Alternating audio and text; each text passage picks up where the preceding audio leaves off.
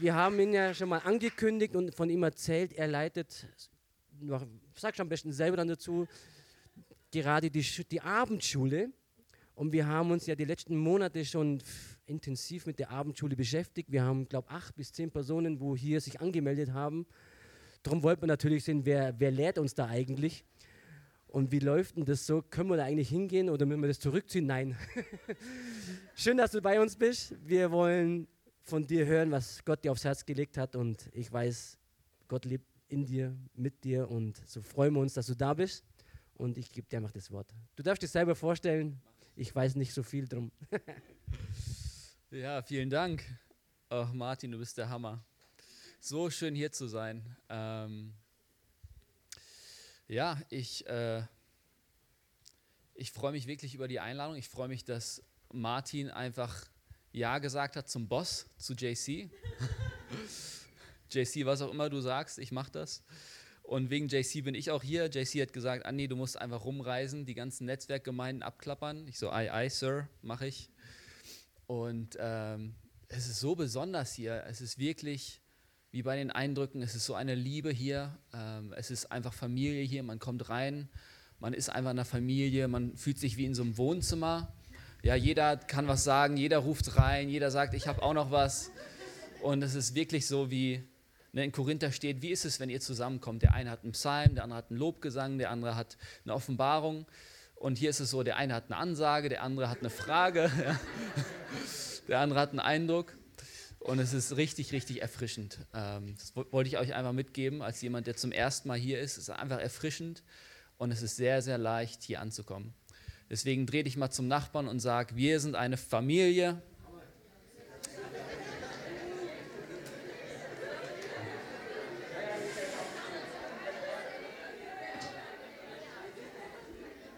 Und sag mal, in diesem Raum ist die Liebe Gottes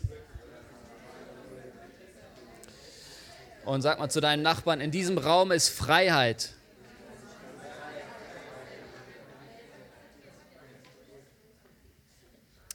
Und sag mal deinem Nachbarn, du siehst gut aus heute.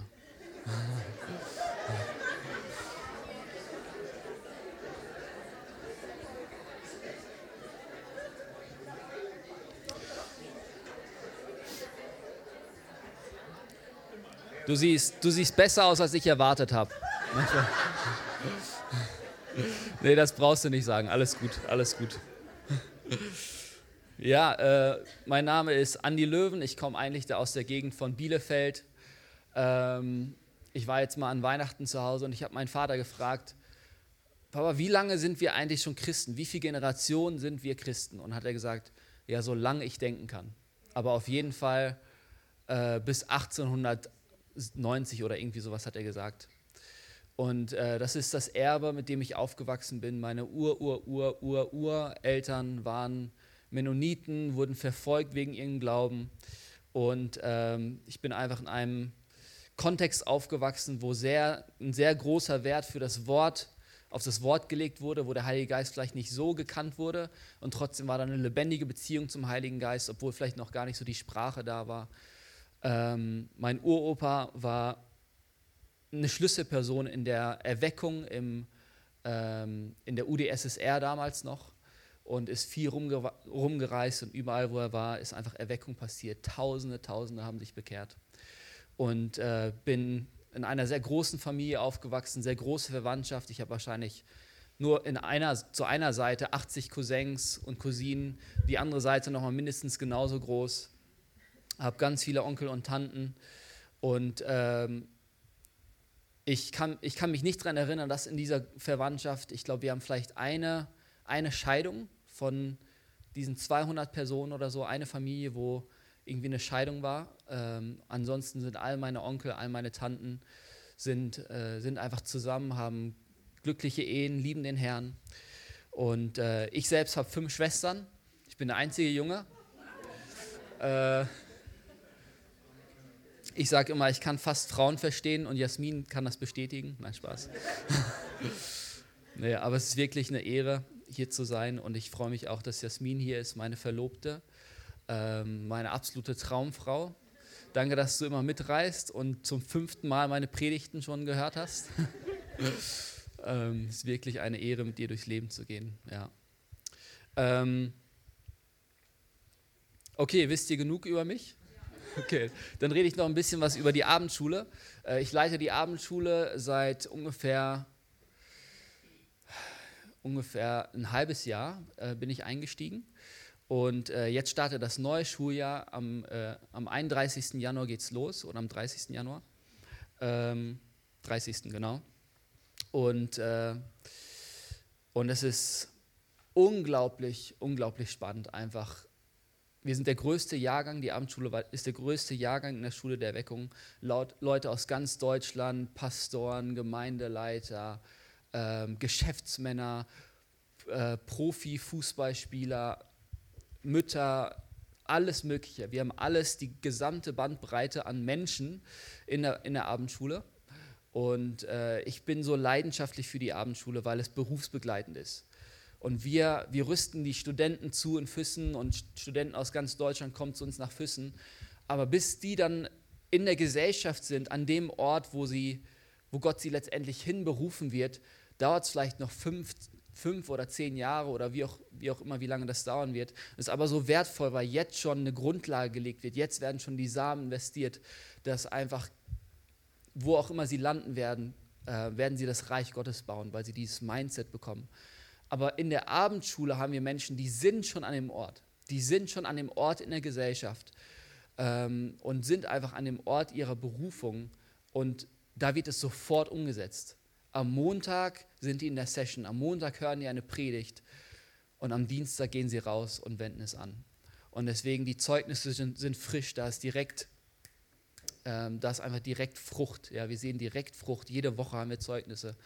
Und, ähm, und deswegen bin ich so leidenschaftlich dafür. Deswegen, wenn du noch Lust hast, da dabei zu sein, melde dich gern an. Du hast noch fünf Tage dazu, dich anzumelden. Ähm, Genau, und es geht um Themen Identität, Autorität, Prophetie, äh, über das, es geht über das, äh, um das Übernatürliche. Und wir wollen einfach auch jetzt in diesem Jahr noch mehr den Fokus drauf legen, auch einfach in Gemeinschaft, ähm, dass da einfach ein Austausch ist, dass es nicht nur online äh, Präsenz ist, sondern dass Leute wirklich auch Connection-Punkte haben, wo Austausch stattfindet, wo man sich gegenseitig ermutigen, aktivieren und herausfordern kann. Okay, klingt das gut? Sehr gut. Alle Infos findest du unter www.schulederweckung.de. Da kannst du dich anmelden. Da siehst du, wie das Format ist. Da siehst du, was es braucht und so weiter. Alles findest du da. Von daher herzliche Einladung. Okay. Martin hat dieses Bild geteilt von einem fleischernen Herzen, äh, das pocht und das sich, das sich öffnet. Und ich hatte heute den Eindruck, ähm, über das Herz zu reden. Und die, die Predigt heißt, behüte dein Herz. Ähm, und ich will mit euch in einen Text reingehen, den ich sehr spannend finde, der mich seit Jahren schon begleitet. Und ähm, wenn ihr wollt, könnt ihr gerne aufschlagen. Und zwar sind wir im Buch Hohelied. Ich weiß nicht, wer das letzte Mal aus dem Buch Hohelied gepredigt hat oder das Buch gelesen hat. Ähm, ich liebe dieses Buch. Und ähm, das ist, es, kommt, es kommt Psalm, dann kommt Sprüche, dann kommt Hohelied. Ja, wenn ihr in Jesaja gelandet seid, dann seid ihr zu weit. Dann einmal zurückblättern. Jeremia auch zu weit, Hesekiel zu weit, Matthäus ist auf jeden Fall zu weit. dann müsst ihr vielleicht nochmal hier ins Inhaltsregister gucken, welche Seite das ist. okay, Hohelied Kapitel 2. Und wir lesen ab Vers 10. Und hier spricht die Sulamit. Sie spricht über den Geliebten. Die Sulamit ist auch ein Bild für die Gemeinde, die Braut Christi.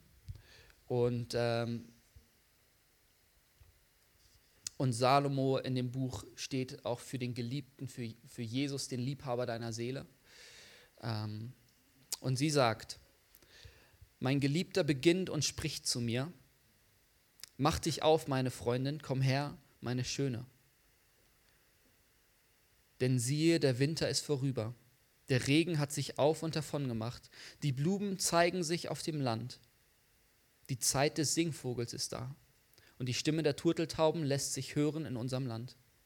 Am Feigenbaum röten sich die Frühfeigen und die Reben verbreiten Blütenduft. Komm, mach dich auf, meine Freundin, meine Schöne, komm doch. Meine Taube in den Felsenklüften, im Versteck der Felsenwand, lass mich deine Gestalt sehen, lass mich deine Stimme hören, lass, denn deine Stimme ist süß und lieblich ist deine Gestalt. Fangt uns die Füchse, die kleinen Füchse, welche die Weinberge verderben, denn unsere Weinberge stehen in Blüte. Mein Geliebter ist mein und ich bin sein, der unter den Lilien weidet. Bis der Tag kühl wird und die Schatten fliehen, kehre um, mein Geliebter, sei gleich der Gazelle oder dem jungen Hirsch auf den zerklüfteten Bergen. Okay, wir lesen hier in Vers 10, fängt er damit an und sagt, mach dich auf, meine Freundin, komm her, meine Schöne. Jesus, der Liebhaber deiner Seele, nennt dich schön. Und dann redet er darüber und sagt, der Winter ist vorüber.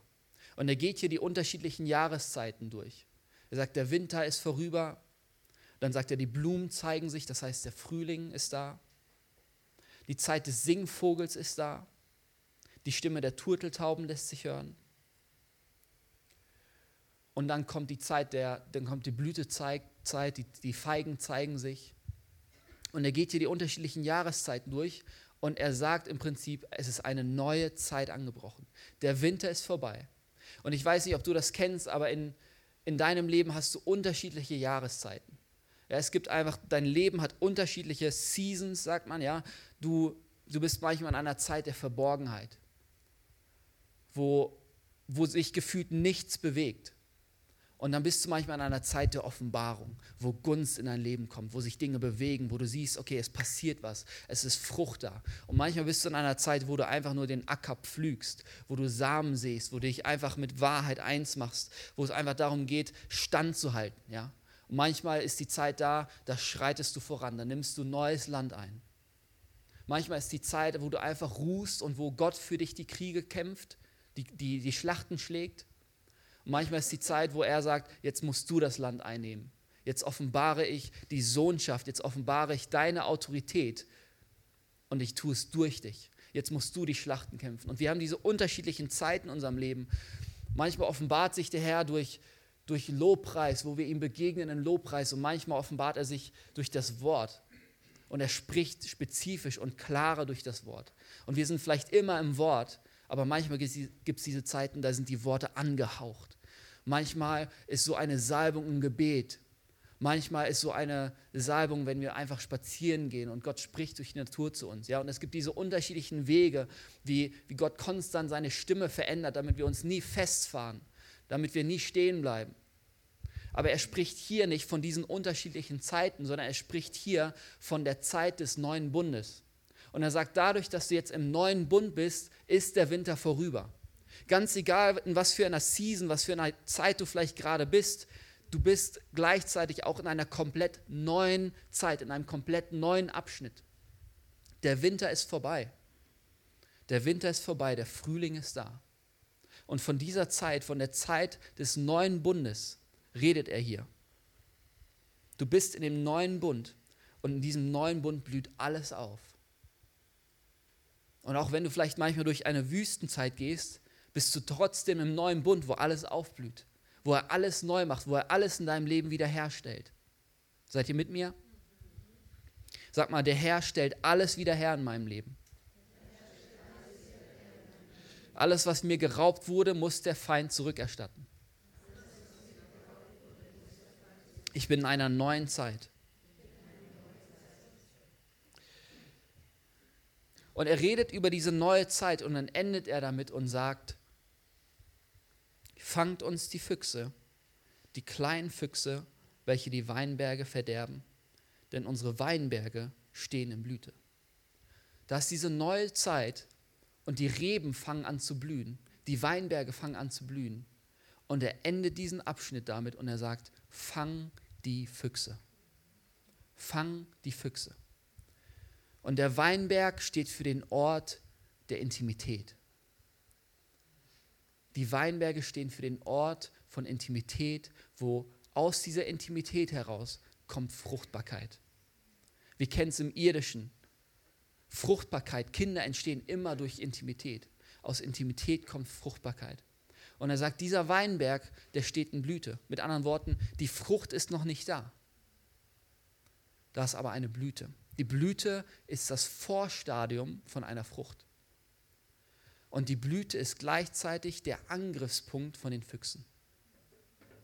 Füchse essen nicht die Reben, sondern Füchse essen die Blüten. Da, wo Frucht entstehen soll, das wird angegriffen. Und es sind nicht einfach die Füchse, die das angreifen, sondern er sagt, und du sollst nicht einfach Füchse fangen, sondern du sollst die kleinen Füchse fangen. Und die kleinen Füchse stehen für die kleinen Kompromisse in unserem Leben. Vielleicht die kleinen Denkweisen, die falsch sind. Die, die kleinen Lügen, denen wir glauben. Füchse stehen für die Bereiche in unserem Leben, die unser Herz infizieren wollen. In deinem Herzen ist der Weinberg. Der Weinberg der Intimität ist in deinem Herzen. Dein Herz ist der Sitz von deinen Werten. Dein Herz ist der Sitz von deiner Zuneigung. Dein Herz ist der Sitz von Glauben. Glauben entspringt aus dem Herzen. Mit dem Mund bekennen wir, mit dem Herzen glauben wir. Wenn dein Herz rein ist, kannst du Gott schauen. Selig sind die reinen Herzen sind, sie werden Gott schauen. Und aus deinem Herzen fließt die Zuneigung. Aus deinem Herzen fließt die Aufmerksamkeit das, wem du Aufmerksamkeit gibst, das kommt von deinem Herzen. Und deswegen, weil Gott alle Zuneigung gebührt, weil Gott die Aufmerksamkeit deines Herzens haben will, gehört dein Herz Gott. Und deswegen ist dein Herz auch gleichzeitig immer der Angriffspunkt für den Feind. Der Feind ist immer auf dein Herz aus. Weil wenn dein Herz hart wird, wenn dein Herz ledrig wird, ja, wenn die Bibel davon spricht, von der Härte des Herzens, ist das Wort da, auf das es ledrig wird. Dann perlt das Wasser des Lebens vom Herzen ab. Und dann hast du nicht ein fleischernes Herz, wie das, was dir der Herr eigentlich gegeben hat, sondern ein Herz wird langsam wieder hart. Es wird wieder langsam steinen oder ledrig. Und das Wasser seiner Gegenwart, es perlt ab die Worte der Wahrheit, das Wasserbad des Wortes, es perlt ab und es findet keinen Grund.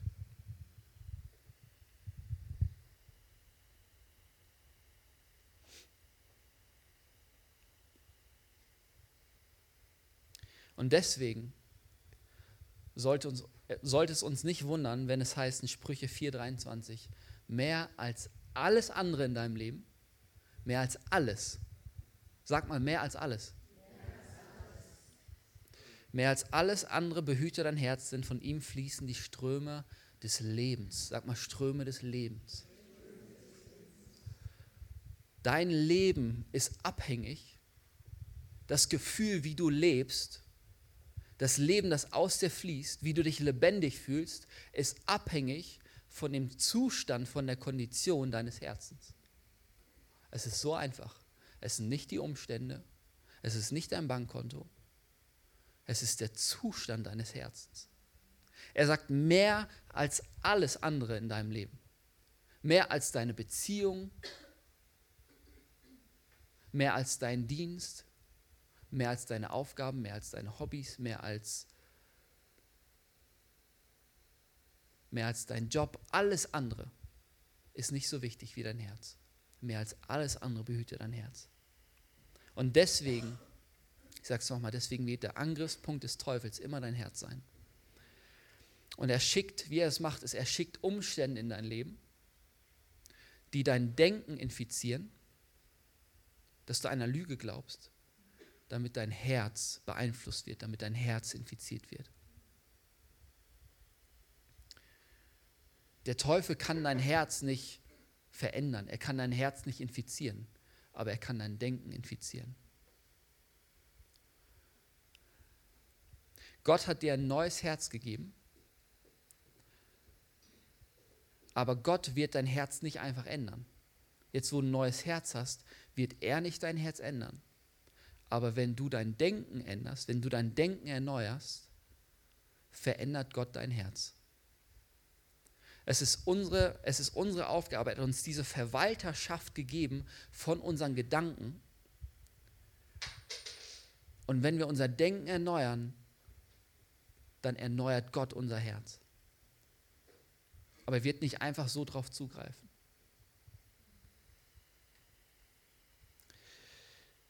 Und wir haben diese, jeder von uns hat diese Umstände und hat diese Herausforderungen in unserem Leben. Und die Umstände sind gut. Wir sagen oft, ich weiß nicht, ob ihr das kennt, man sagt oft, ja, ich bin frei von den Umständen, ich stehe über den Umständen. Aber Umstände sind wichtig. Umstände sind so wichtig, Herausforderungen sind so wichtig, weil sie offenbaren den Zustand unseres Herzens und sie geben uns die Möglichkeit, uns entweder mit Wahrheit eins zu machen oder mit Lüge eins zu machen. Und Jesus in dem Gleichnis von dem, von dem Seemann und der Saat, da zeigt uns dieses Gleichnis, dass jeder Samen, der gesät wurde, jeder Samen, der von dem Wort Gottes kommt, jeder Samen, der von dem gesprochenen Wort Gottes kommt, wo, wo du vielleicht eine Prophetie empfangen hast, wo Gott dir eine Verheißung gegeben hat, wo er dir was offenbart hat durch sein Wort. Jeder Samen, der in dein Herz gefallen ist, muss getestet werden und wird getestet werden. Der Jesus spricht von diesem Samen, der fällt, und dann sagt er, um des Wortes willen um des Wortes willen wird dieser Samen angegriffen. Und aufgrund des Wortes willen kommen, kommt, weg, äh, wachsen die Dornen und kommt Verfolgung, kommt Bedrängnis um des Wortes willen. Das heißt, jeder Samen muss getestet werden, weil sonst ist nicht offenbar, ob er wirklich gegründet ist in dir. Ob es wirklich gegründet ist in einem Fundament.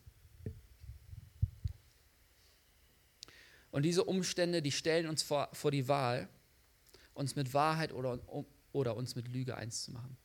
Und wir, ähm, wir sehen das in dieser Geschichte mit den zwölf Kundschaftern, die Josua in das verheißene Land schickt. Da sind zwölf Kundschafter, sie gehen in das Land und sie sehen alle das Gleiche. Jeder Kundschafter sieht das Land, sie sehen alle das Gleiche.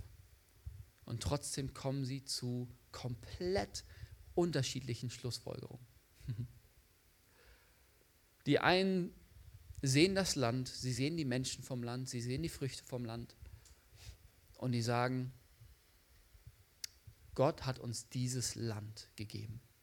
Das Land gehört uns. Gott hat es uns schon in die Hand gegeben. Wir werden sie vernichten. Wir werden dieses Land einnehmen. Kein Problem. Josua und Kaleb. Und die anderen zehn haben genau das Gleiche gesehen und sie sagen, wir waren wie Heuschrecken. Wir waren wie Heuschrecken in unseren Augen und auch in ihren Augen. Sie haben genau das Gleiche gesehen. Sie hatten dieselben Umstände vor Augen, kamen aber zu komplett unterschiedlichen Schlussfolgerungen. Und es sind diese Umstände, die in dein Leben kommen. Und ich werde gleich noch auf drei Bereiche eingehen, die sozusagen wie Füchse sind, die in unseren Weinberg kommen wollen.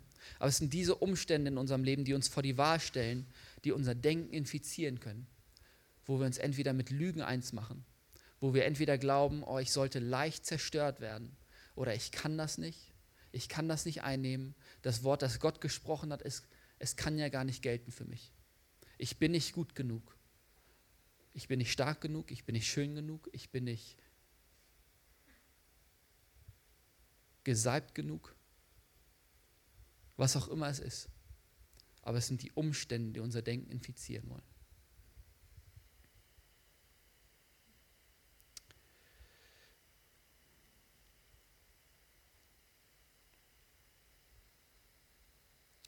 Ich will kurz auf drei Bereiche äh, eingehen, die ich einfach in, in der Schrift gefunden habe, ähm, die der Teufel anpeilt, um unser Herz zu infizieren. Und ich ähm,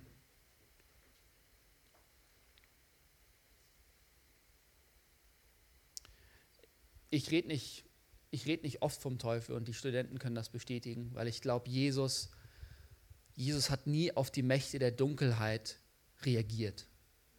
Jesus lebte nicht in Reaktion auf das, was der Teufel tut. Jesus ist nicht, war nicht da und hat versucht, Brände zu löschen. Oh, der Teufel macht da was, oh, ich muss da Wasser drauf gießen. Sondern Jesus lebte in völliger Abhängigkeit zum Vater.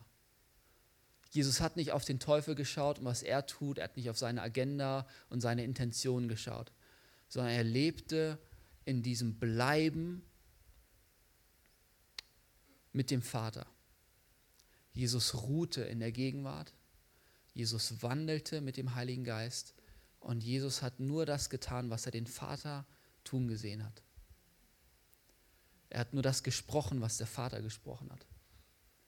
Und Jesus lebt in dieser Abhängigkeit mit dem Vater und es war der Teufel, der hinterhergelaufen ist und versucht hat, das Feuer auszulöschen, das Jesus auf die Erde gebracht hat, den Brand irgendwie zu dämmen. Aber wir kennen die Geschichte schon. Die Bibel ist das einzige Buch, wo man schon, wo man schon weiß, wie es ausgehen wird. Ja?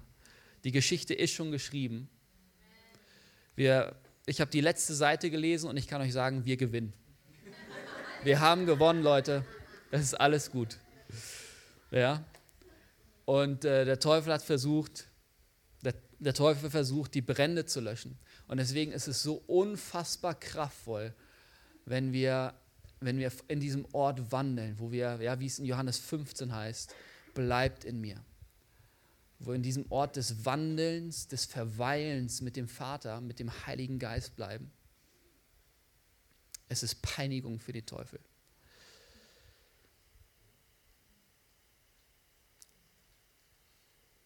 Ich glaube, dass die, die Stärke deines Herzens, die wird daran gemessen, was es braucht, dich von Anbetung abzulenken.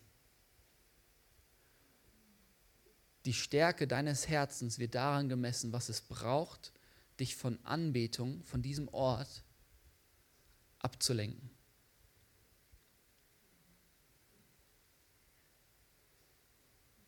Jesus hat sich nie ablenken lassen. Er wandelte und der Teufel kam mit Versuchungen Jesus schaut, oh, was, was spricht der Vater? Ah, okay. Was macht der Vater hier? Oh, er heilt diese Person. Ich heile diese Person. Die Ehebrecherin kommt und Jesus hat diesen, diesen Moment eines Vaters, wo, das, wo sein Vaterherz zerbrochen wird für seine Tochter. Und er kniet sich nieder und er schreibt auf den Boden. Er schaut nicht, was die Leute da machen, dass sie mit Steinen kommen. Er versucht keinen Brand zu löschen, sondern er lebt in völliger Einheit mit dem Vater und dem Heiligen Geist.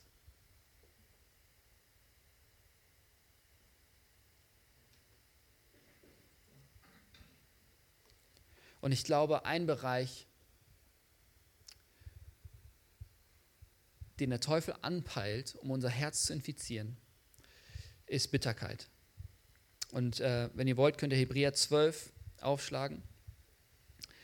Und im Vers 15 steht, und achtet darauf, dass nicht jemand die Gnade Gottes versäumt, dass nicht etwa eine bittere Wurzel aufwächst und Unheil anrichtet und viele durch diese befleckt werden. Sag mal, viele durch diese befleckt werden.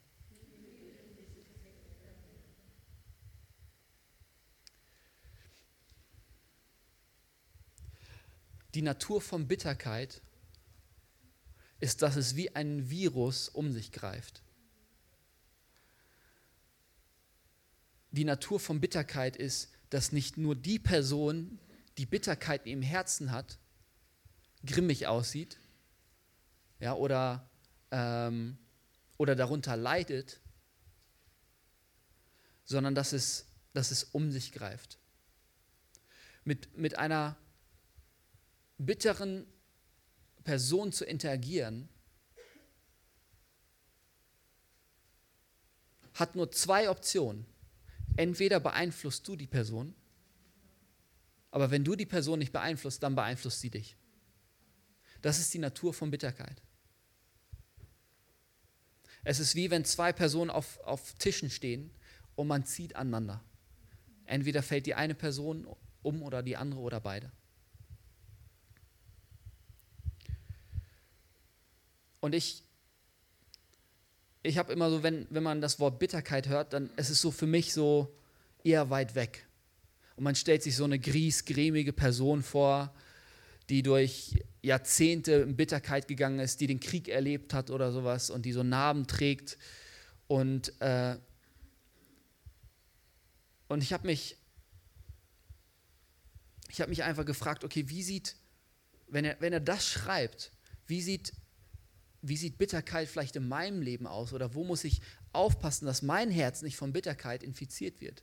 Weil bei Bitterkeit, ich, man denkt schnell an andere. Man denkt schnell an den einen Nachbarn, der immer meckert, an den einen Nachbarn, wenn nur die Musik ein bisschen zu laut ist, dann schreit er rum. Ja? Ihr, kennt, ihr kennt solche Personen, man denkt, oh, die Person, die ist einfach verbittert. Ja?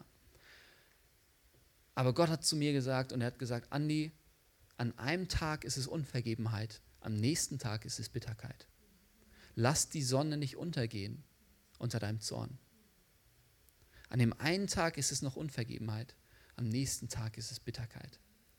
An dem einen Tag ist es dieser Same von Unvergebenheit, am nächsten Tag hat der Same Wurzeln geschlagen, ist eine bittere Wurzel geworden. Wenn Unvergebenheit nicht angegangen wird, wenn Unvergebenheit nicht ausgerupft wird, dann ist am nächsten Tag Bitterkeit. Und, und ich weiß nicht, ob ihr das kennt. Ich hatte das einmal, wo ich war mir dessen gar nicht bewusst, aber da war eine Person, wo ich mal mitbekommen habe, die Person redet schlecht über mich und über eine andere Person. Und ich habe das einmal mitbekommen und ich bin gar nicht drauf eingegangen und ich dachte mir so, ja, ist einfach, ist Kindergarten. Und plötzlich war ich in einem Raum mit der Person und ich, und ich bin ihr einfach aus dem Weg gegangen. Ich habe der Person nicht mehr Hallo gesagt. Ich wollte der einfach nicht mehr begegnen. Und ich, und ich habe gemerkt, gar nicht, dass mir das bewusst geworden ist, dass ich gemerkt habe, okay, ich, hab, ich hege irgendwie Groll gegenüber der Person, sondern einfach an meinem Handeln habe ich erkannt, okay, irgendwas stimmt in meinem Herzen nicht. Kennt ihr das? Manchmal zeigen uns Gefühle viel schneller, was in unserem Herzen abgeht, wie wenn wir darüber nachdenken, wie geht es gerade meinem Herzen. Und ich weiß nicht, vielleicht, vielleicht hast du so eine Person auf Arbeit, in deinem Verwandtenkreis, wo du merkst, okay, du willst der Person aus dem Weg gehen. Ich will dir sagen, mach einen Herzenscheck. Führ einfach so einen Herzenscheck durch, ob da alles gut ist. Vielleicht musst du einen Samen ausrupfen.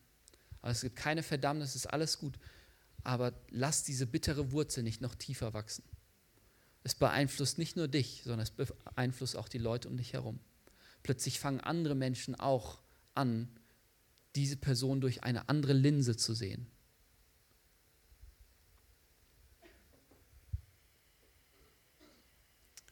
Mit Bitterkeit oder Unvergebenheit ist es so, wie wenn man Gift trinkt und man erwartet, dass die andere Person jetzt stirbt. Und man lässt es nicht los, man lässt die Person nicht los und man trinkt deswegen die ganze Zeit Gift. Man kettet sich an die Person fest, was sie getan hat, wie sie über mich geredet hat, wie ich verraten wurde, wie ich hintergangen wurde. Und man trinkt die ganze Zeit Gift und man kettet sich an die Person fest. Und man denkt, man schadet der Person. Oder es ist nicht gut für die Person, aber eigentlich hast du dich festgekettet. Eigentlich trinkst du die ganze Zeit Gift und wartest darauf, dass der andere stirbt. Okay, der zweite Bereich steht in Jakobus 3 und es ist, es ist Neid. Jakobus 3, 14 bis 16. Wenn ihr aber bitteren Neid, sag mal bitteren Neid, und Selbstsucht in eurem Herzen habt, so rühmt euch nicht und lügt nicht gegen die Wahrheit. Das ist nicht die Weisheit, die von oben kommt, sondern eine irdische, seelische, dämonische. Denn wo Neid und Selbstsucht ist, da ist Unordnung und jede böse Tat. Wisst ihr, was ich spannend finde, ist, die Bibel nennt Neid Weisheit. Die Bibel sagt, Neid ist eine Weisheit. Es ist nur nicht die himmlische Weisheit, sondern eine irdische Weisheit. Wisst ihr, warum Neid so verbreitet ist in unserer Gesellschaft, vor allem in unserer westlichen Gesellschaft? Weil es weise ist. Neid klingt wie Weisheit. Wenn wir nicht sagen, ich bin neidisch, sondern wenn wir einfach nur sagen, guck mal, die Person, die wurde jetzt vom Chef promoted. Aber der macht doch gar nichts. Ich, guck mal, ich arbeite, ich mache die ganze Zeit Überstunden und die Person ist jetzt der Vorarbeiter und die Leute geben dir recht und sagen, ja, das, stimmt, du machst, du machst viel mehr, du hättest viel mehr verdient, aber nur weil die Person gut mit dem Chef ist, kriegst du die Position nicht. Und hört ihr, es ist, es ist Weisheit, es macht Sinn.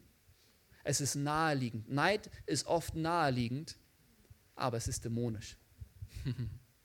Die irdische Weisheit ist dämonisch.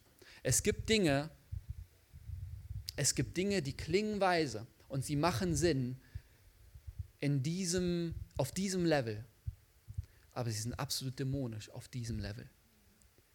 Die himmlische Weisheit ist komplett anders, ist komplett konträr oft zu der Weisheit dieser Welt. Paulus sagt es, die Weisheit dieser Welt ist Torheit vor Gott. Aber auch das Wort des Kreuzes, das Evangelium, die Weisheit Gottes ist oft Torheit in dieser Welt.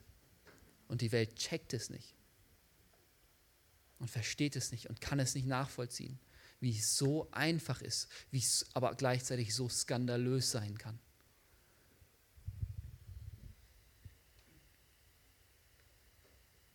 Neid ist oft Selbstpromotion. Es ist, wenn man sich selbst erhöht, wenn man sich selbst in den Vordergrund drängt, wenn man, ja, oft hört man Neid im, in dem Kontext von Geld. Ja, man ist neidisch auf Geld oder auf das, was die andere Person hat. Aber du kannst auch neidisch sein auf eine Persönlichkeit, auf eine Persönlichkeit, die ein Mensch hat. Du kannst neidisch darauf sein, dass jemand gut aussieht oder dass du gern so aussehen würdest wie die Person. Oder dass du gern so eine Lebensfreude hättest wie die Person. Oder dass du gern in so einer Familie aufgewachsen wärst. Oder wenn du in so einer Familie aufgewachsen wärst, dann wäre alles anders bei dir.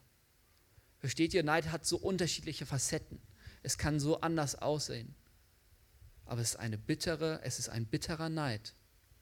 Es ist dämonisch. Und hier steht, denn wo Neid und Selbstsucht ist, da ist Unordnung und jede böse Tat. Jede böse Tat. Ja? Du kannst jetzt eine Frage stellen, ja? Mhm.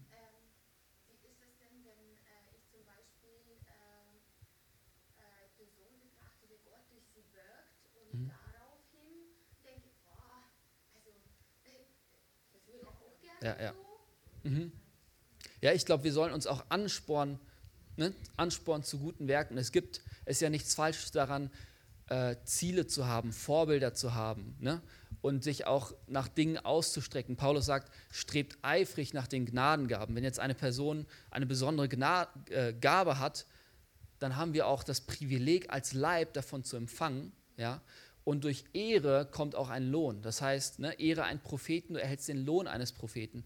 Das heißt, es gibt oft ich glaube, das ist auch gesund. Ja? Wir sollen uns auch ausstrecken. Es gibt auch so Sachen wie Ehrgeiz. Ehrgeiz ist ja nichts Schlechtes, sondern es, es hilft uns auch besser zu werden. Ja? Und ähm, von daher, ich glaube, es ist einfach eine Herzenssache. Wie ist dein Herz positioniert? Ist, genau, ist dein Herz, ist dein Herz rein in dem, dass du einfach sagst, oh, ich will das auch haben, ich habe einen Hunger danach? Oder ist es ein Vergleichen, wo du sagst, so, ne? Also, wo es ein negatives Vergleichen ist und wo du eigentlich neidisch drauf bist und da ein Mangeldenken hintersteckt. Und ich, ich habe das nicht, was die Person hat. Und die Person hat es doch gar nicht verdient, sozusagen. Ja? Äh, ich gehe gleich noch auf, auf Fragen ein. Ich will noch diesen einen Punkt machen. Er sagt, da ist Unordnung und jede böse Tat. Ich stelle mir das so vor, Neid baut einen Landeplatz, ein, ein Hubschrauberlandeplatz für das Dämonische da ist Unordnung und jede böse Tat. Wenn du Neid und Selbstsucht in deinem Leben hast, und ich glaube, das ist der Unterschied, ja, wo das eine ist, kann selbstlos sein, du sagst euch, ich will das haben, aber wenn Selbstsucht dahinter steht, dann baust du wie ein Helikopterlandeplatz und du sagst, wie so ein, ähm, wie so ein Landeassistent, ich weiß nicht, ob ihr schon mal geflogen seid, aber das sind diese Leute, die mit diesen, äh, die mit diesen Wedeln sind. Und du stehst da auf dem Helikopterlandeplatz und sagst, Unordnung und jede böse ihr seid willkommen hier. Und du baust eine Struktur für, für dämonische Belastung in deinem Leben. Versteht ihr? Deswegen ist es so wichtig, diese Füchse zu fangen. Sie verderben den ganzen Weinberg. An einem Tag ist da ein kleiner Fuchs und er knabbert an den Blüten. Man denkt sich so, oh, ist nur ein kleiner Fuchs. Aber diese Füchse, die vermehren sich. Und ein so ein Fuchs kann in einem Jahr fünf bis zehn Jungen bringen. Und von denen, die sind, die sind nach zwei Jahren sind die geschlechtsreif und dann bringt der nächste auch fünf bis zehn Jungen im Jahr. Und dann hast du diesen kleinen Fuchs, du hast den zwei Jahre. Und dann sind aber nicht mehr nur die Blüten angeknabbert, sondern ist der Weinberg plötzlich unterwandert. Die Wurzeln wurden angeknabbert. Der Saft, der Lebenssaft ist nicht mehr verfügbar. Und der Weinberg ist verdorben. Der Weinberg ist verdorben. Nicht nur die Blüten sind angeknabbert, sondern der Weinberg ist plötzlich auch nicht mehr in der Lage, Frucht zu bringen.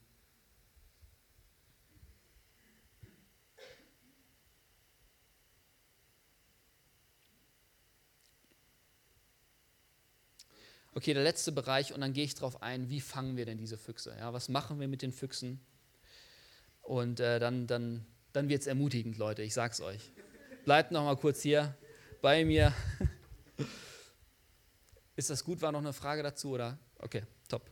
Okay, der dritte Bereich und ich glaube, damit kann jeder äh, am meisten was mit anfangen. Ich, ich persönlich ähm, kann einfach sehr, sehr viel damit anfangen und das ist der Bereich von Enttäuschung. Und jeder kann was mit Enttäuschung anfangen, weil jeder Enttäuschung erlebt. Und mit Bitterkeit und Neid ist es etwas, so, es passieren Dinge, ähm,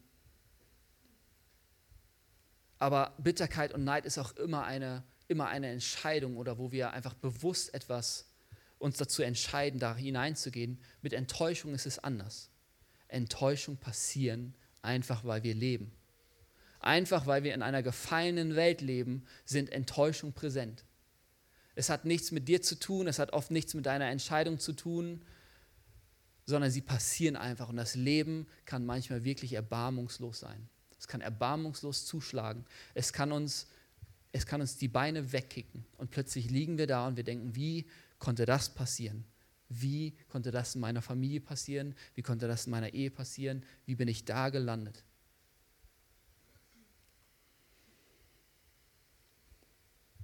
Und Enttäuschungen sind normal. Enttäuschungen sind normal. Jeder erfährt sie. Aber Enttäuschung, die nicht angegangen wird, wird zu einem Brutplatz von Unglauben. Ja, das Herz das Herz ist der Ort, wo Glauben entspringt. Mit dem Herzen glauben wir, mit dem Munde bekennen wir. Aber wenn Enttäuschung plötzlich das gestaltet, wie ich denke, wenn Enttäuschung meinem Leben anfangen zu gestalten und zu formen, wie ich über Gott denke, dann habe ich zugelassen, dass meine Umstände mich definieren und nicht das Wort Gottes oder wer Gott ist, die Natur Gottes.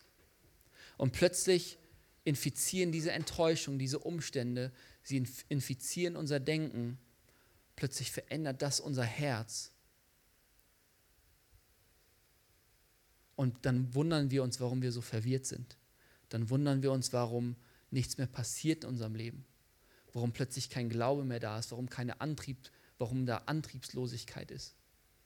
Wir haben zugelassen, dass Enttäuschung unser Denken infizieren dass unser Denken gestaltet wird, umgestaltet wird durch die Dinge, die wir vielleicht nicht gesehen haben in unserem Leben, die wir sehen wollten. Dass Gott da nicht durchgebrochen ist, wo wir ihn am meisten brauchten. Dass die Heilung nicht da passiert ist, wo wir doch monatelang, jahrelang dafür gebetet haben. Dass die Person nicht geheilt wurde. Dass die Person nicht gerettet wurde. Warum Gott da nicht eingegriffen ist. Und wir lassen zu, dass dass diese Enttäuschung unser, unser Herz infizieren, wo plötzlich, wo das plötzlich ein Angriff auf Glauben in unserem Leben ist, wo wir nicht mehr brennen, sondern wo die Flamme gedimmt ist, wo wir niedergebeugt sind durch Enttäuschung und weil wir sie nicht angegangen sind. Und wir nennen es oft anders. Wir nennen, ja, ich habe gerade so eine herausfordernde Zeit. Es ist gerade schwer. Oder wir sagen, oh, ich gehe gerade durch so eine Wüstenzeit, es ist hart. Und manchmal, ich versteht mich nicht falsch, es gibt manchmal auch Wüstenzeiten. Ja, der Jesus wurde in eine Wüste hineingeführt vom Heiligen Geist. Und es gibt manchmal diese Zeiten, wo wir, wo wir geschliffen werden, wo wir geformt werden, wo wir durchs Feuer gehen. Ja? Auch in Jeremia heißt es, auch wenn du durchs Feuer gehst, das heißt, du wirst durch Feuer gehen. Aber er sagt, du wirst nicht versenkt werden. Die Flamme wird dich nicht antasten. Und wenn du durch tiefe Wasser gehst, so werden sie dich nicht ersaufen. Das heißt, du gehst auch manchmal durchs Feuer und du gehst durch tiefe Wasser. Aber manchmal haben wir diese Wüstenzeit. Nicht, weil wir vom Heiligen Geist reingeleitet werden, sondern weil wir zugelassen haben, dass Enttäuschung unser Denken formen, unser Herz prägen.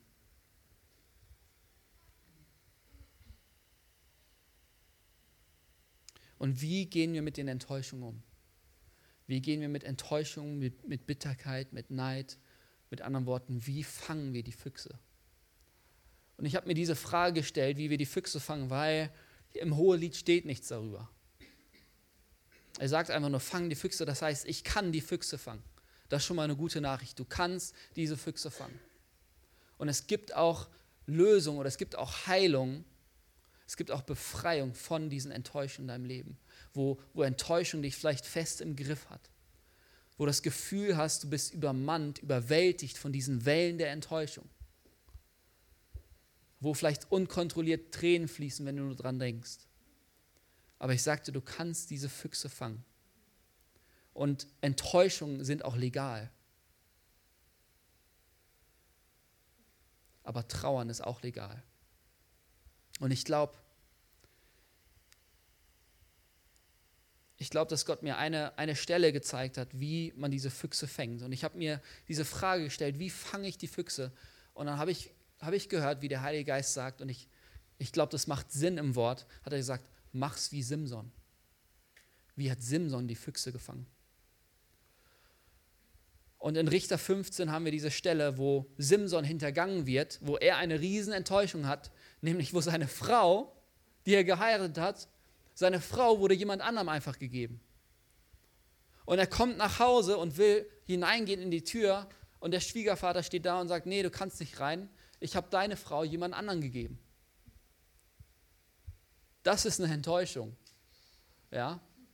Und Simson im Alten Bund, er geht dann sehr anders damit um, sage ich mal. Aber ich glaube, wenn wir das Ganze, das Prinzip, das dahinter steht, in, in, in den neuen Bund ziehen, da macht das Sinn. Simson nimmt 300 Füchse. Er fängt 300 Füchse, bindet sie zusammen in Paaren und dann setzt er sie in Flammen. Er nimmt eine Fackel, bindet die an den Schwänzen fest, fackelt die an und schickt die Füchse in das Camp des Feindes, zu den Philistern hin. Und diese Füchse, die laufen durch das Korn, die laufen durch die Weinberge und die laufen durch die Ölbäume. Korn steht für die Existenz, ja, für, für Brot, das, was man zum Leben braucht. Wein oder die Weinberge, es steht für den Genuss, es steht für, es steht für Überfluss. Und Ölbäume, weiß ich nicht ganz genau, wofür die stehen, neuen Bund für den Heiligen Geist, aber hier ist das Camp des Feindes gemeint. Aber diese drei Bereiche stehen für stehen einfach für diese, für diese Existenz. Es steht auch teilweise für Körper, Seele, Geist. Und da werden die Füchse hineingesandt. Und das setzen sie in Flammen. Und ich glaube, diese Flamme, das Feuer, ist die Gegenwart Gottes. Die Gegenwart Gottes ist wie ein verzehrendes Feuer.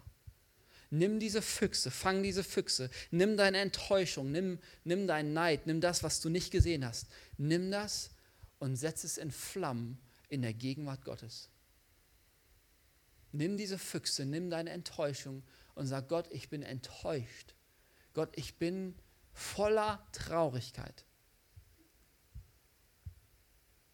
Ich habe gehofft und ich habe geglaubt, dass du hier das tun wirst. Ich habe mich so festgeklammert an der Verheißung und es ist nicht passiert.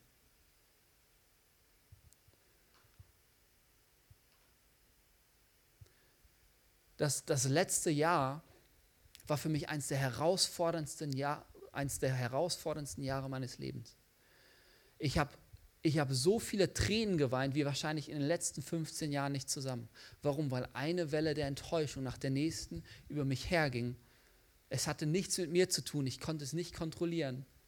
Es lag außerhalb von dem, was für mich außerhalb meines Zuständigkeitsbereichs außerhalb von dem, worüber ich Kontrolle hatte. Und es kam einfach, ich konnte nichts tun, es war einfach Leben, das wie zugeschlagen hat. Kennt ihr das?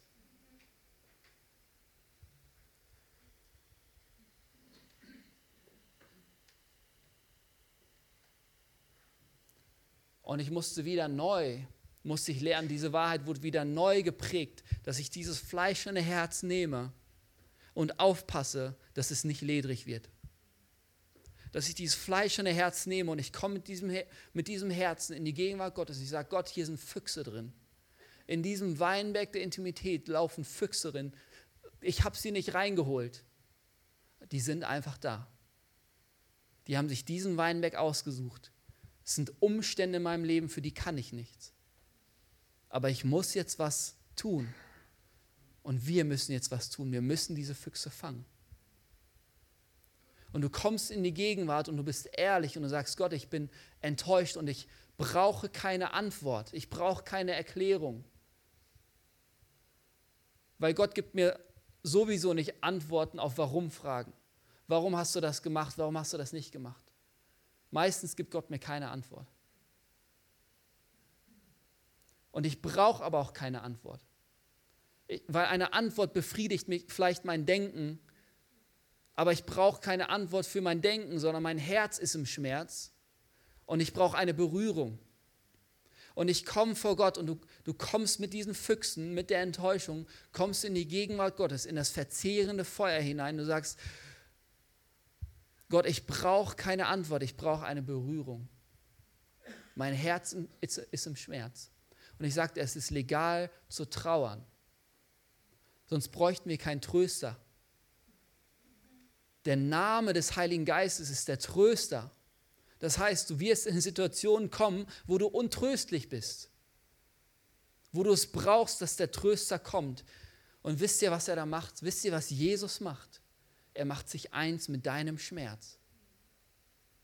Und diese, diese Arme, die am Kreuz ausgebreitet waren, wo all der Schmerz, wo all die Sünde, all die Krankheit, Jesus war ein Mann der Schmerzen und mit Leiden vertraut, wo all das Leid, das ihn getroffen hat, er kommt mit diesen Armen und er sagt, das, was du hast, ich kenne das.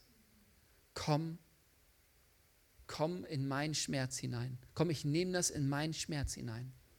Ich bin dafür gestorben. Und plötzlich ist dieser Tröster da und er armt dich und er nimmt deinen Schmerz und er macht ihn eins mit seinem Schmerz. Und er macht es nicht klein, was du hast. Und er sagt, ja, guck mal diese Kleinigkeit an, dieser kleine Verrat. Guck mal, ich wurde von allen zwölf Jüngern verraten. Die haben mich alle im Stich gelassen. Nein, er nimmt das und er sagt, ich kenne das. Ich kenne das, komm in meine Umarmung. Hm. Und du bist da und Tränen fließen und der Tröster ist da. Und dieser Griff von Enttäuschung, er löst sich mit jedem Mal. Aber das Erstaunliche ist nicht nur, dass dieser Fuchs in Flammen aufgeht, sondern dass dieser Fuchs auch das Camp des Feindes anzündet. Das ist das Wunder der Gnade, dass er Dinge nicht nur in deinem Leben einfach zurückerstattet, sondern er stellt alles bei weitem wieder her, sodass es im Nachhinein besser ist, wie es vorher je hätte sein können. Und der Teufel muss Rückerstattung leisten. Ja, in Jesaja 61 lesen wir ein doppeltes Erbe, ein doppelter Lohn und volle Rückerstattung. Ja, wenn du Jesaja 61 liest, wie die Wiederherstellung Jesu in deinem Leben aussieht, es ist unglaublich, es ist ein Skandal, wo der Teufel das vielfach wiedererstatten muss und zurückbringen will, äh, muss, was er geraubt hat. Und diese Füchse, wo, wenn du diese Enttäuschung nimmst und du setzt sie der Gegenwart Gottes aus, nicht nur werden sie Stück für Stück verbrannt, sondern plötzlich wird das zu einer Macht in deinem Leben, wo der Teufel sich wünscht, er hätte dich nie angetastet, wo es absolute Peinigung für ihn ist, dass du das genommen hast und zu Gott gebracht hast. Und das ist ein Opfer. Das ist ein lieblicher Wohlgeruch. Es kostet dich was, das zu nehmen und das als ein, als ein Opfer in Flammen aufgehen zu lassen. Und es ist ein lieblicher Wohlgeruch, der aufsteigt und wo Gott sagt, daran habe ich wohlgefallen und damit kann ich arbeiten. Und ich werde den, dem Teufel Peinigung, ich werde großen Schaden im Camp des Feindes anrichten, weil du diese Enttäuschung zu mir gebracht hast. Amen. Ich habe euch gesagt, es wird noch ermutigend, okay? Ist das gut? Ich glaube, Gott macht uns wirklich zu Herzensmenschen.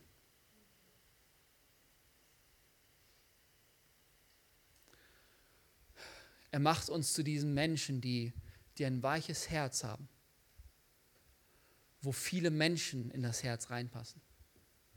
Du wirst nur Einfluss haben. Du wirst nur beeinflussen können, was immer in dem Rahmen deines Herzens ist. Die Person, die, die du mit deinem Herzen umarmt hast, über die gibt Gott dir auch Autorität. Nur die Person, die in dem Bereich deiner, die in dem Bereich der Liebe deines Herzens sind, über die wird Gott dir Autorität geben. Und nur deren Herzen wirst du beeinflussen können. Menschen werden nicht zulassen, dass du sie beeinflusst, dass deine Meinung, dass deine Worte ihr Herz verändern, ihr Herz beeinflussen, wenn sie nicht spüren, dass du für sie bist. Wenn sie nicht spüren, dass du an sie glaubst. Wenn sie nicht spüren, dass du sie liebst. Aber wenn du dein Herz weit machst und viele Menschen darin Platz haben, du viele Menschen darin umarmst, vielleicht ganze Regionen damit umarmst, vielleicht eine ganze Stadt umarmst, dass vielleicht Markt Oberdorf oder Füssen in dein Herz passt, du eine Liebe für diese Menschen entwickelst. Und das kannst du aber nur, das kannst du nur tun, wenn dein Herz nicht ledrig ist, weil dann reißt es. Es muss weich bleiben, es muss fleischern bleiben. Und deswegen es ist so wichtig, dass du mehr als alles andere dein Herz behütest. Denn nur dann kommt Leben. Und wisst ihr, diese Ströme lebendigen Wassers, von denen Jesus in Johannes 7 redet, dass Ströme lebendigen Wassers aus dem Innern fließen, diese Ströme werden aufgehalten, die werden gehindert, da wird ein Staudamm vorgebaut, wenn du nicht auf dein Herz aufpasst wenn du zulässt, dass Enttäuschung dich definieren oder dich prägen. Plötzlich werden diese Ströme gehindert, plötzlich kommen ein paar Tropfen raus ab und zu. Aber wenn du diese Füchse verbrennst, wenn du diese Sachen der Gegenwart Gottes wie ein Opfer hinlegst, plötzlich kommen diese Ströme wieder, plötzlich, plötzlich spürst du, wie Leben kommt. Wenn du all diese Sachen loslässt und damit anfängst, diese Sachen loszulassen der Gegenwart Gottes.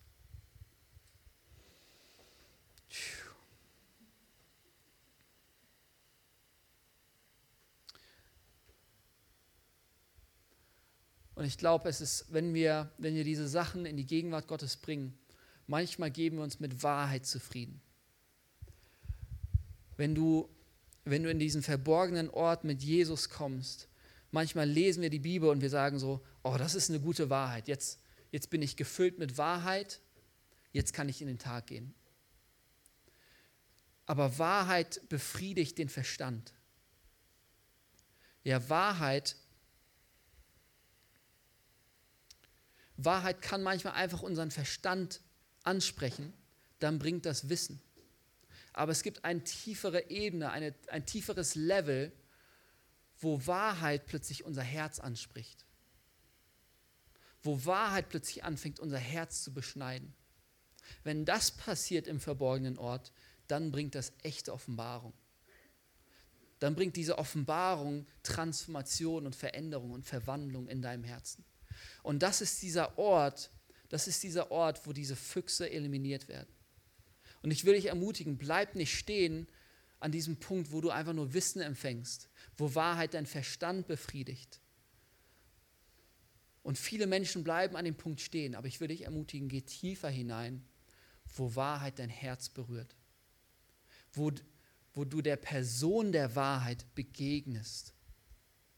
Wahrheit ist in erster Linie eine Person und wenn du dieser Person der Wahrheit begegnest, in dem Moment verändert diese Person dein Herz.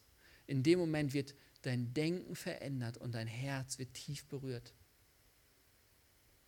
Das ist der Ort von Verwandlung, das ist der Ort von Transformation, das ist der Ort von Heilung, das ist der Ort von Wiederherstellung. Ich will enden mit Sprüche 24, Vers 30. Ich ging vorüber am Acker eines Faulen und am Weinberg, sag mal Weinberg, eines Unverständigen. Und siehe, er ging ganz in Unkraut auf. Und Nesseln überwucherten ihn, und seine Steinmauer war eingestürzt. Das sah ich und nahm es mir zu Herzen. Ich betrachtete es und zog eine Lehre daraus. Ein wenig schlafen, ein wenig schlummern, die Hände ein wenig in den Schoß legen, um zu ruhen. So kommt deine Armut wie ein Wegelagerer und dein Mangel wie ein bewaffneter Mann.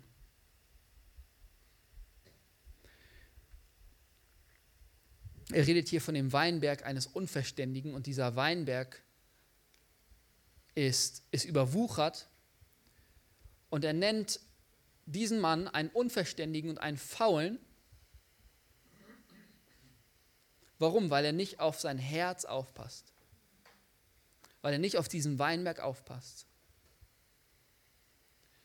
Und jeder weiß, im Natürlichen weiß jeder, dass wenn du dich nicht um deinen Garten kümmerst, dann wird er einfach zuwuchern. Der wird einfach überwuchern. Und genauso, wenn du den Weinberg deines Herzens nicht kultivierst, dann wird es der Teufel tun. Er geht liebend gerne in einen Weinberg hinein, sendet da Füchse hinein, wo keiner da ist, der ihn behütet, der ihn beschützt, der nicht aktiv dabei ist, diesen Weinberg zu kultivieren. Und ich glaube, das ist einfach das, was ich euch mitgeben will. Ich, man spürt hier einfach, hier ist eine Liebe und ihr seid wirklich Herzensmenschen und ihr habt Herzensverbindung zueinander. Und da ist, da ist dieses fleischerne Herz, das da ist, da ist dieses weiche Herz. Und ich ergieße einfach noch mehr von seinem Wasser aus. Und ich glaube, es, es gibt einfach Es gibt den Weinberg in deinem Herz, diesen Weinberg der Intimität. Und es ist dein größter Schatz. Alles fließt daraus. Das ganze Leben fließt daraus. Dein Einfluss fließt aus deinem Herzen. Deine Liebe fließt aus deinem Herzen. Der Glaube fließt von deinem Herzen. Die Zuneigung fließt von deinem Herzen. Und behalte dieses Herz rein, behalte dieses Herz sauber und sei nicht unverständlich, sondern sei weise und identifiziere die Füchse, bring sie in die Gegenwart Gottes. Setz sie der Wahrheit aus, setz sie dem, dem ewigen Wort Gottes aus. Wir werden dieses Wort, werden wir noch im Himmel studieren. Du wirst dieses Wort noch im Himmel studieren. Es ist ein ewiges, es ist das ewige Wort, es wird nie vergehen. Himmel und Erde werden vergehen, dieses Wort wird nicht vergehen. Und deswegen, es hat diese, so eine Macht, dein Herz zu beschneiden, wenn du in diese Begegnung hineingehst, wo Wahrheit, wo plötzlich eine Begegnung mit Wahrheit kommt. Okay, leg mal deine Hand auf dein Herz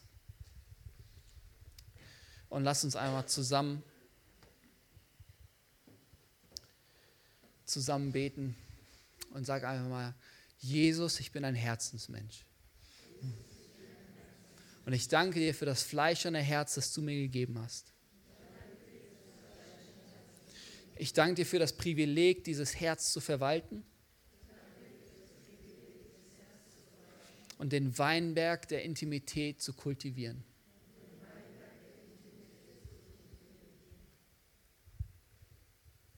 Ich bringe dir all meine Füchse, die großen und die kleinen. Und ich sage, verzehrendes Feuer.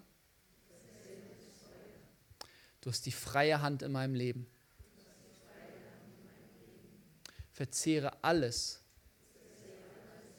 was dir nicht wohlgefällig ist. Verzehre alles, was diesen Weinberg angreift. Ich will ganz frei sein. Ich will voller Freude sein. Ich will voller Liebe sein. Mein ganzes Herz gehört dir. Und dir allein.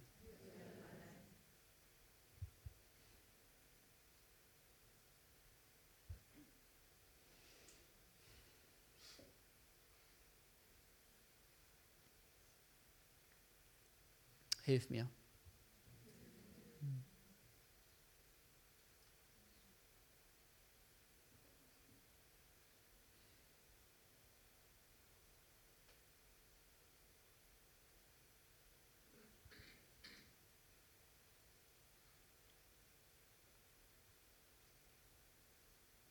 Ja, ich habe einfach so den Eindruck, dass dieses Bild, das ich erst geteilt habe mit den Ketten, wo man noch an Menschen festgekettet ist, weil man nicht vergeben hat, weil man nicht losgelassen hat. Ich habe einfach gesehen, wie so eine riesen Schere, eine metergroße Schere einfach kommt und das einfach durchschneidet. Und wo du vielleicht wartest, okay, dass irgendwas passiert, aber ich will dir sagen, du hast diese Schere.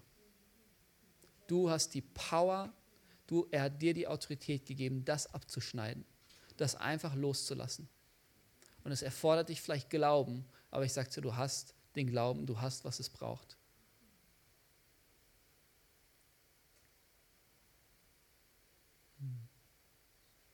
Und einfach jetzt, jetzt kannst du es einfach machen. Du wirst sofort, ich glaube, da kommt jetzt sofort einfach auch eine Leichtigkeit auf dich, wenn du es nur wagst, das zu tun. Das, was dir angetan wurde, das abzuschneiden. Das wirklich einmal loszulassen.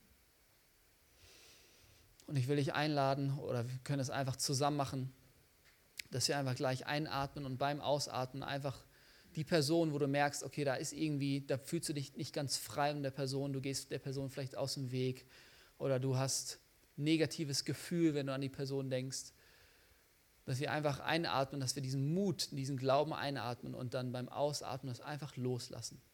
Wir lassen es einfach los, wir lassen es gehen, wir schneiden es ab wir übergeben diese Person der Barmherzigkeit Christi. Wir bedecken sie mit Barmherzigkeit, nicht mit Gericht. Barmherzigkeit triumphiert über Gericht. Wir bedecken die Person mit Barmherzigkeit, so wie er barmherzig mit dir ist, sodass du Barmherzigkeit freisetzen über andere. Und deswegen lass uns jetzt einfach machen. Wir atmen jetzt ein und atmen aus und lass all das los. Danke, Jesus, dass du uns frei gemacht hast. Zur Freiheit hast du uns berufen. Wir lassen uns nicht unter ein Joch der Knechtschaft spannen. Danke, Jesus, für die Freiheit. Wir lieben dich, Jesus. Wir beten dich an. Danke dir für deine Güte, für deine Gnade, für deine Barmherzigkeit. In Jesu Namen. Amen. Ihr habt gut mitgemacht. Dreh dich mal zu deinem Nachbarn und sagt, du siehst immer noch gut aus. Hallelujah.